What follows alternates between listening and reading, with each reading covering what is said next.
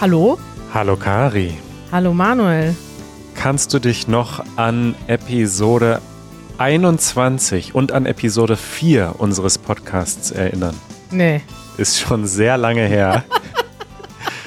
Aber äh, damals hatten wir einen wunderbaren Gast bei uns. Ja. Dieser Gast heißt so ähnlich wie ich, nur mit einem E davor. Und das ist Emanuel vom sehr bekannten Blog yourdailygerman.com. Hallo Emanuel. I am back. Emanuel, du bist äh, zurück. Ich freue mich sehr, dass du wieder hier bist. Du bist natürlich unseren treuen ZuhörerInnen bekannt wie ein bunter Hund. Du bist sozusagen ein, ein VIP-Celebrity Oh, hier bei Easy German. Unser Lieblingscelebrity, Emanuel. Wir müssen Oh. jetzt aufpassen, dass wir Emanuel und Manuel nicht die ganze Zeit verwechseln. Du bist ja auch quasi, äh, so wie wir, ein selbst, selbst erlernter Deutschlehrer, kann man das sagen? genau, kann man so sagen, ja. Du äh, gibst Tipps zur deutschen Sprache, du, also du unterrichtest nicht Deutsch, sondern du hast einen Blog, wo du Tipps und Kniffe erklärst, interessante Redewendungen, Vokabeln, wo die herkommen und das ist ein sehr populärer Blog, kann ich nur jedem empfehlen, der hier zuhört, yourdailygerman.com. Ist der wirklich deu äh, täglich? Oder ist das nur so der Slogan? Nein. Nein, der ist nur, also der ist täglich, wenn du da täglich raufgehst und es gibt genug Material äh, für über ein Jahr. Also wenn du jedes Jahr, äh, jeden Tag einen Artikel lesen willst, dann kannst du das machen, ist genug da. Okay. Aber ich äh, poste nur so ungefähr einmal in der Woche. Weil die, die Artikel sind normalerweise ein bisschen länger und das dauert einfach, das zu schreiben.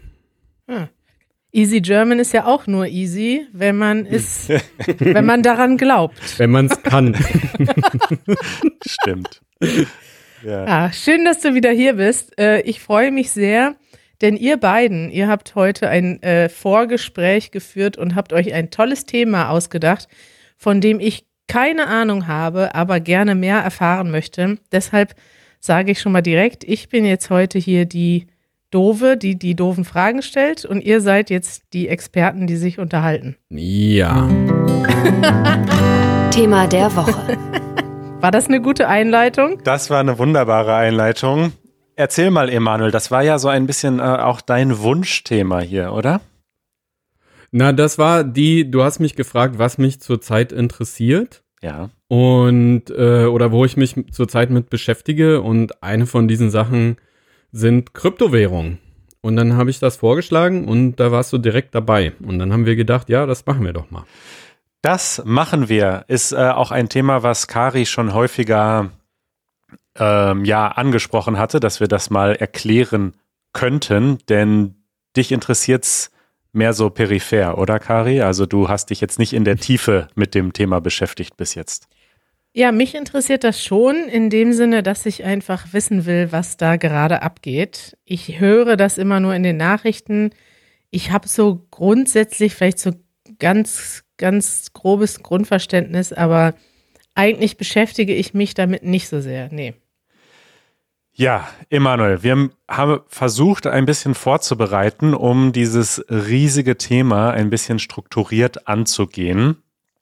Und du hattest vorgeschlagen, dass wir einfach mal beginnen mit der Frage, wofür braucht man denn so etwas wie Cryptocurrencies allgemein oder dezentrale Währungen oder Bitcoin? Also bevor wir erklären, wie das überhaupt funktioniert, äh, wofür braucht man das? Warum wurde das erfunden? Das ist eine sehr gute Frage. Ja, also das ist die Frage, die man eigentlich immer am Anfang stellen muss, weil wenn es kein Problem gibt, dann braucht man auch keine Lösung. Und das Problem, dass die Kryptowährung oder dass das ähm, elektronisches Geld löst, ist, dass man mit äh, in, auf elektronischem Weg so bezahlen kann wie mit Cash. Und ähm, wenn ich jetzt zum Beispiel zum Bäcker gehe und ich kaufe ein Brötchen und ich bezahle mit Cash, dann weiß da niemand was von. Und äh, also von dieser Transaktion wissen nur wir beide. Und das ist aber für beide okay, weil wir beide Vertrauen haben in diesen Geldschein oder in diese Münze, dass uns jemand anderes die wieder abnimmt für den gleichen Wert. So, und äh, das gleiche gibt's jetzt natürlich seit das Internet groß ist auch äh, digital.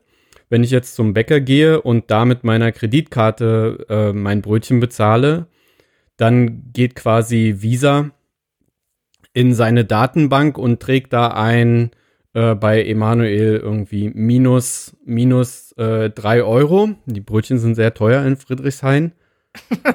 Außerdem ist Inflation, ist Inflation. Ähm, aber ja, also Visa trägt, Visa hat eine riesengroße Datenbank bei sich und da tragen die ein, welche, ähm, wie sagt man, welche Geldtransfers, also welche Geldausgaben ich habe und welche Geldeingänge ich habe.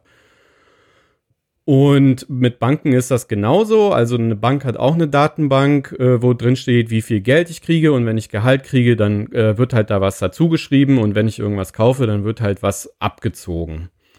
Das Problem damit ist, dass das zentral irgendwo rumliegt. Also das liegt bei Visa oder das liegt bei meiner Bank. Und dementsprechend kann man das einerseits äh, natürlich super angucken. Also wenn sich jetzt der Staat dafür interessiert, was ich so mache, oder die Bank oder irgendein, irgendeine Supermarktkette, dann können die sich das da theoretisch alles super angucken, was ich kaufe, wo ich mein Geld herkriege und so weiter. Das wäre jetzt meine Frage. Wer darf denn da überhaupt ran? Also normalerweise würde ich denken, dass außer der Bank keiner Zugriff haben dürfte. Na, das ist, also erstmal würde ich sagen, die Bank selber sollte da eigentlich auch nicht so viel Zugriff drauf haben, was ich so kaufe und was ich nicht kaufe. Ansonsten können die das ja anonym auswerten und weiterverkaufen als, als Konsumverhalten ihrer Kunden oder was weiß ich. Aber prinzipiell ist das eine Sache, die von Land zu Land total unterschiedlich ist. Und das hängt im Endeffekt von der Gesetzgebung ab. Also zum Beispiel in der Schweiz hört man ja immer, ich glaube, da ist das Bankgeheimnis unglaublich strikt. Also da kann keiner ran. Während jetzt hier in Deutschland eine Kontodatenabfrage ist schon möglich, wenn gewisse Voraussetzungen erfüllt sind. Dann wie das genau funktioniert und unter welchen Voraussetzungen, keine Ahnung. Aber das, das ist nicht überall gleich. Aber unabhängig von den Banken wissen ja auch die Händler, wer du bist. Also wenn du immer mit der gleichen Kreditkarte bezahlst, dann weiß der Händler, ah, diese Person hat vor zwei Wochen schon mal mit der gleichen Kreditkarte bei uns bezahlt und dann können sie darüber auch ein Profil aufbauen, was nicht geht, wenn du mit Bargeld bezahlst, weil sie dich dann nicht hm. tracken können. Ja, genau, da könnte mich dann nur der Verkäufer tracken und der kennt mich halt dann auch irgendwann, der Bäcker, und weiß, welche Art von Brötchen ich kaufe und wie viel. Mettbrötchen mit viel Zwiebeln. ja, habe ich heute gegessen tatsächlich. wie geil. Ja. ja. Okay, aber also das ist die eine Sache. Ähm, und also das eine Problem, dass diese Daten äh, zentral rumliegen irgendwo.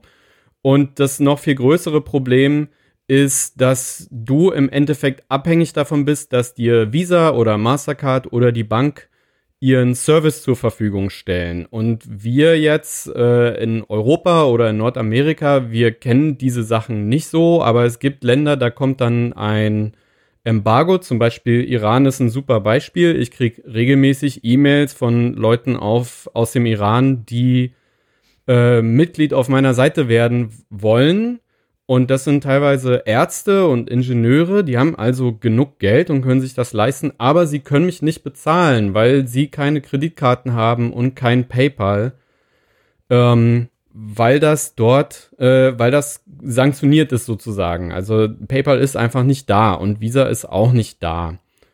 Und äh, die haben keine Möglichkeit, das Geld zu mir zu schicken. Und genauso kann dir das hier auch passieren, wenn du aus irgendeinem Grund Persona non grata wirst, dann ist dein Bankkonto auf einmal, ähm, ja, hast du keinen Zugriff mehr drauf.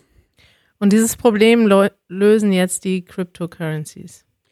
Die können das lösen, genau. Also die, die Idee ist erstmal, dass du, dass du, ähm, also was diese zentralen Stellen machen, Visa oder die Bank, die, ähm, die geben Vertrauen. Also wenn ich dir jetzt zum Beispiel was abkaufe äh, auf elektronischem Wege, also ich bezahle äh, ich bezahle über Visa oder Überweisung, dann musst du ja irgendwie sicher sein, dass ich dieses Geld, was ich sage, dass ich dir das schicke, dass ich das überhaupt habe.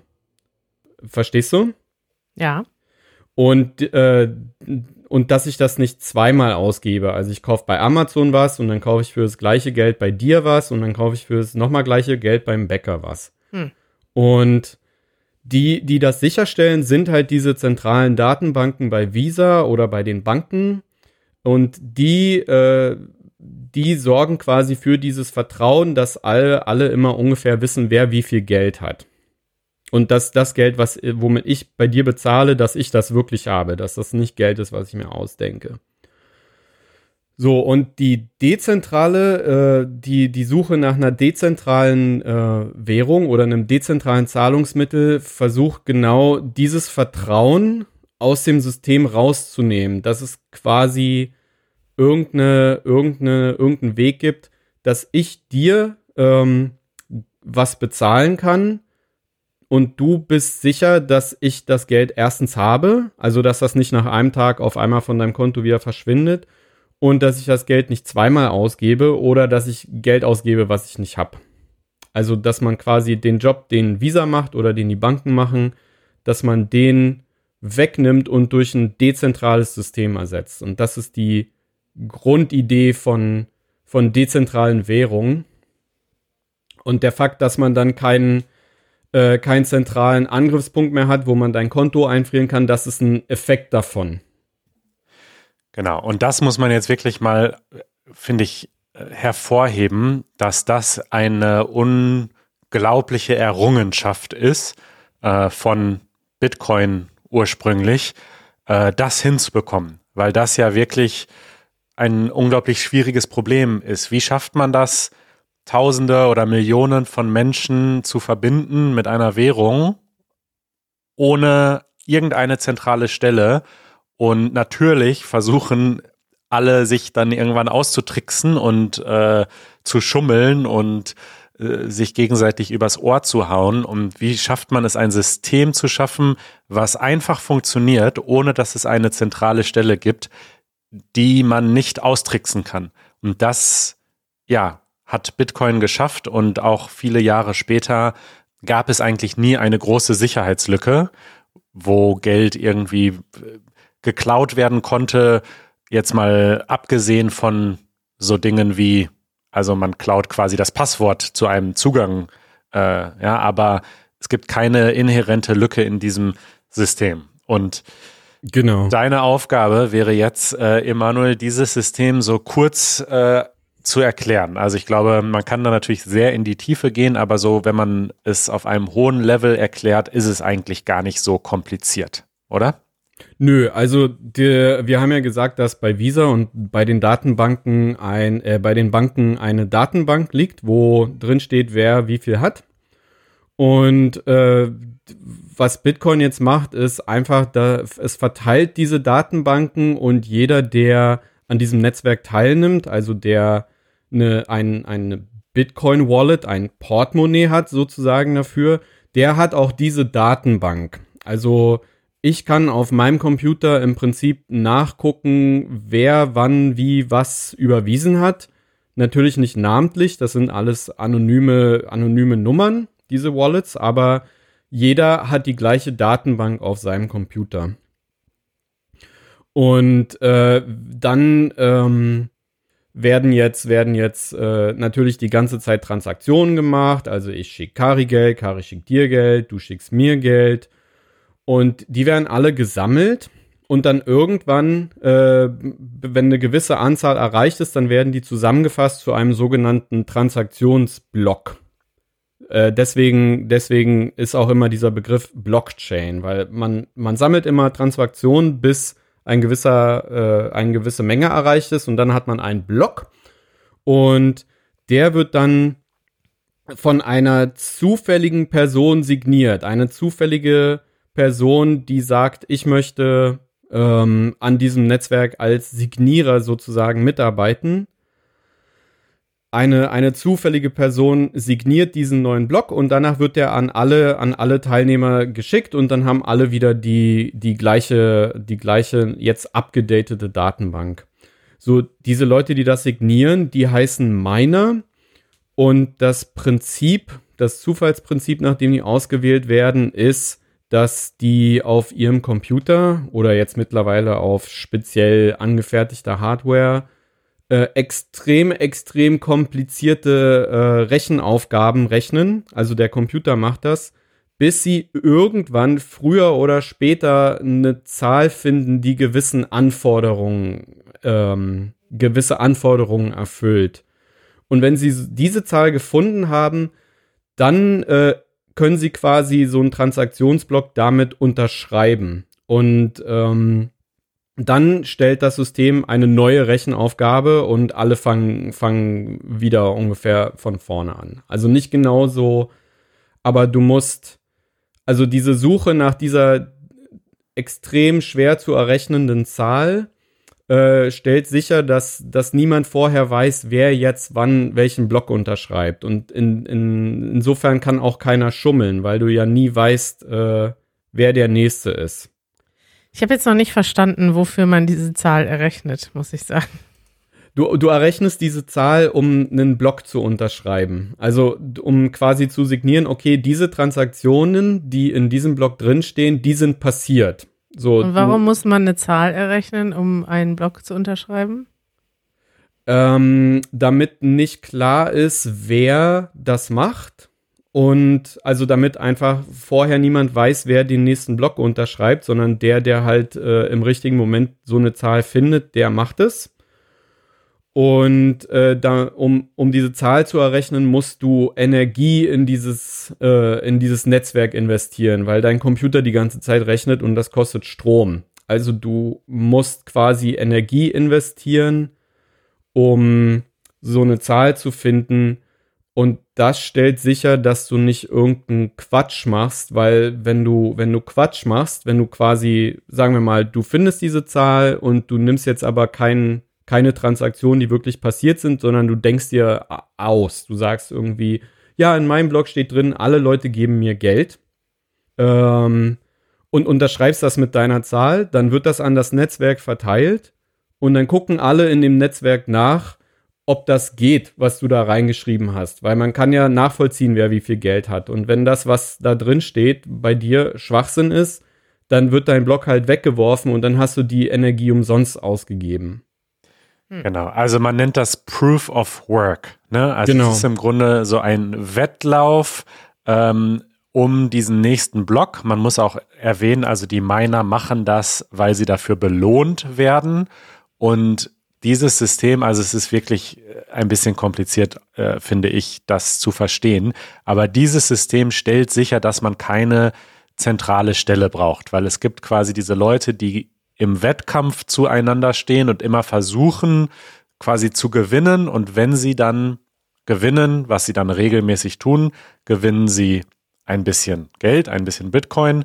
Deshalb machen sie das, deswegen investieren sie diese Energie und im Gegenzug schafften also sorgen Sie dafür, dass dieses Netzwerk fälschungssicher bleibt, ohne dass es eine zentrale Stelle gibt. Und das kann jeder machen?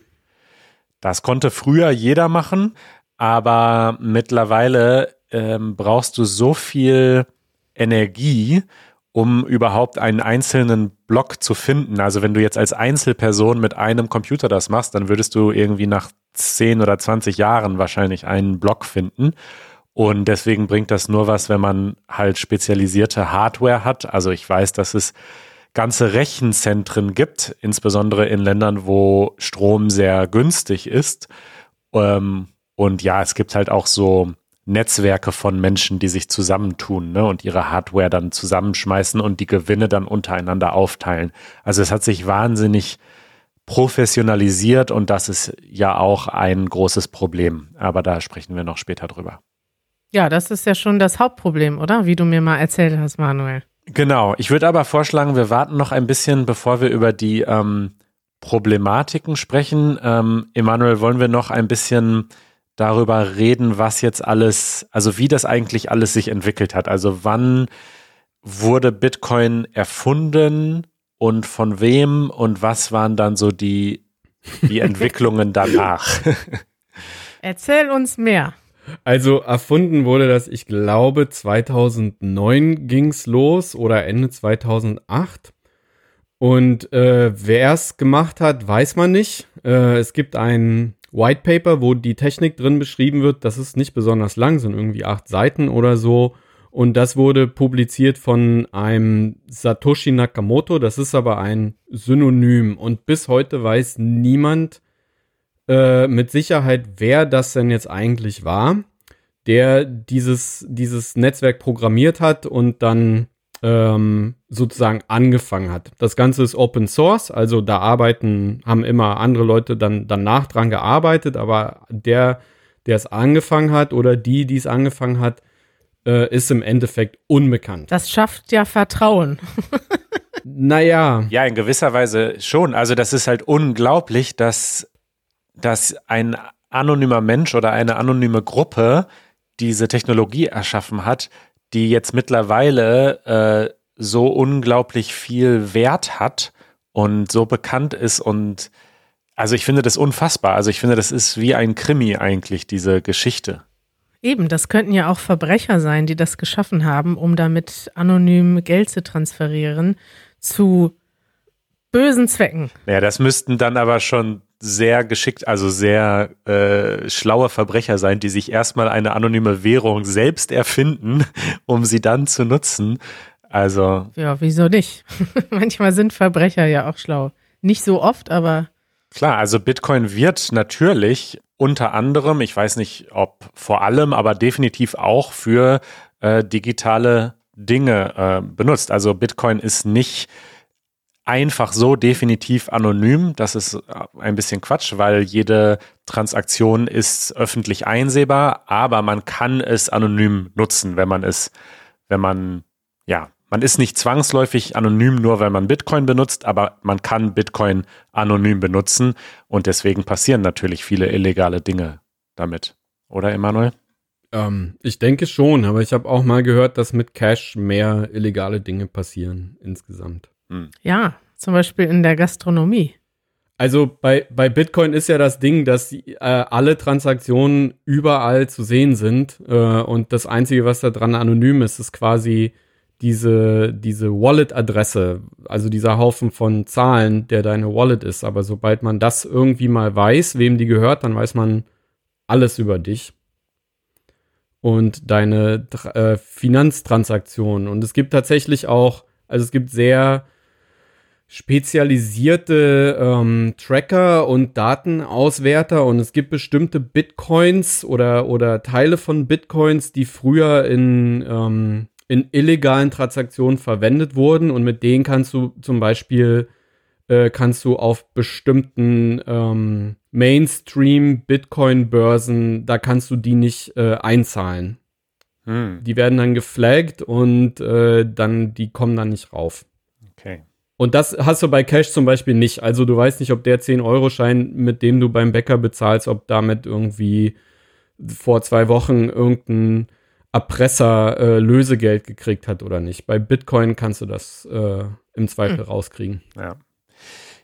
So, also 2009 wurde das äh, erfunden und dann dadurch, dass es eben Open Source ist und wie du schon gesagt hast, ja eigentlich relativ dann einfach erklärbar ist, also äh, es ist ja kein Geheimnis, wie es funktioniert, äh, kamen dann relativ früh diese sogenannten Altcoins.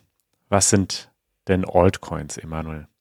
Altcoins sind äh, auch Kryptowährungen, die nicht Bitcoin sind. Also jemand hat Bitcoin angefangen, dann haben die Leute gesehen, ah, das funktioniert und dann hat das langsam auch ein bisschen Wert bekommen und wie, wie immer ähm, kriegst du dann sozusagen Konkurrenzprodukte oder, oder Spin-off-Produkte. Und dann äh, ja, gab es erst ein paar alternative Coins und mittlerweile gibt es irgendwie ja fast 10.000 Altcoins. 10.000. Und welche sind da so?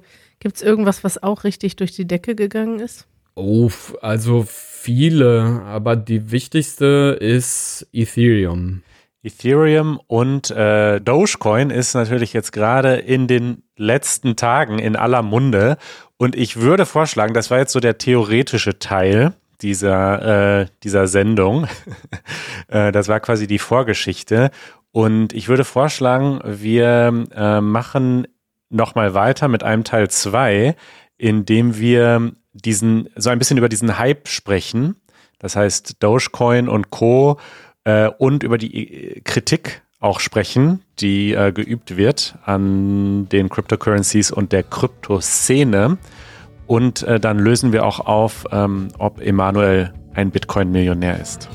Ja, das wollte ich ja sowieso die ganze Zeit wissen. Hier in unserem Skript steht, wer ist Bitcoin-Millionär? Ich dachte, du, Du oder wahrscheinlich. Emanuel. Ja, Kari wahrscheinlich. Ja, wahrscheinlich. Tut so, Ich als ob- heimlich. ja. Weil Ja, ich weiß gar nichts. ich habe das ganze Ding schon 2017 durchschaut und bin ganz früh auf den Zug aufgesprungen, Leute. 2017, da war schon viel zu spät. Anfang 2017 noch nicht, ha? Ja, siehst du, kennst dich doch aus. Ja. Ja. ha? Ha? Gut, also dann machen wir nochmal weiter, würde ich sagen, und ähm, sprechen ein bisschen über diese persönlichen und aktuellen Themen. Was haltet ihr davon?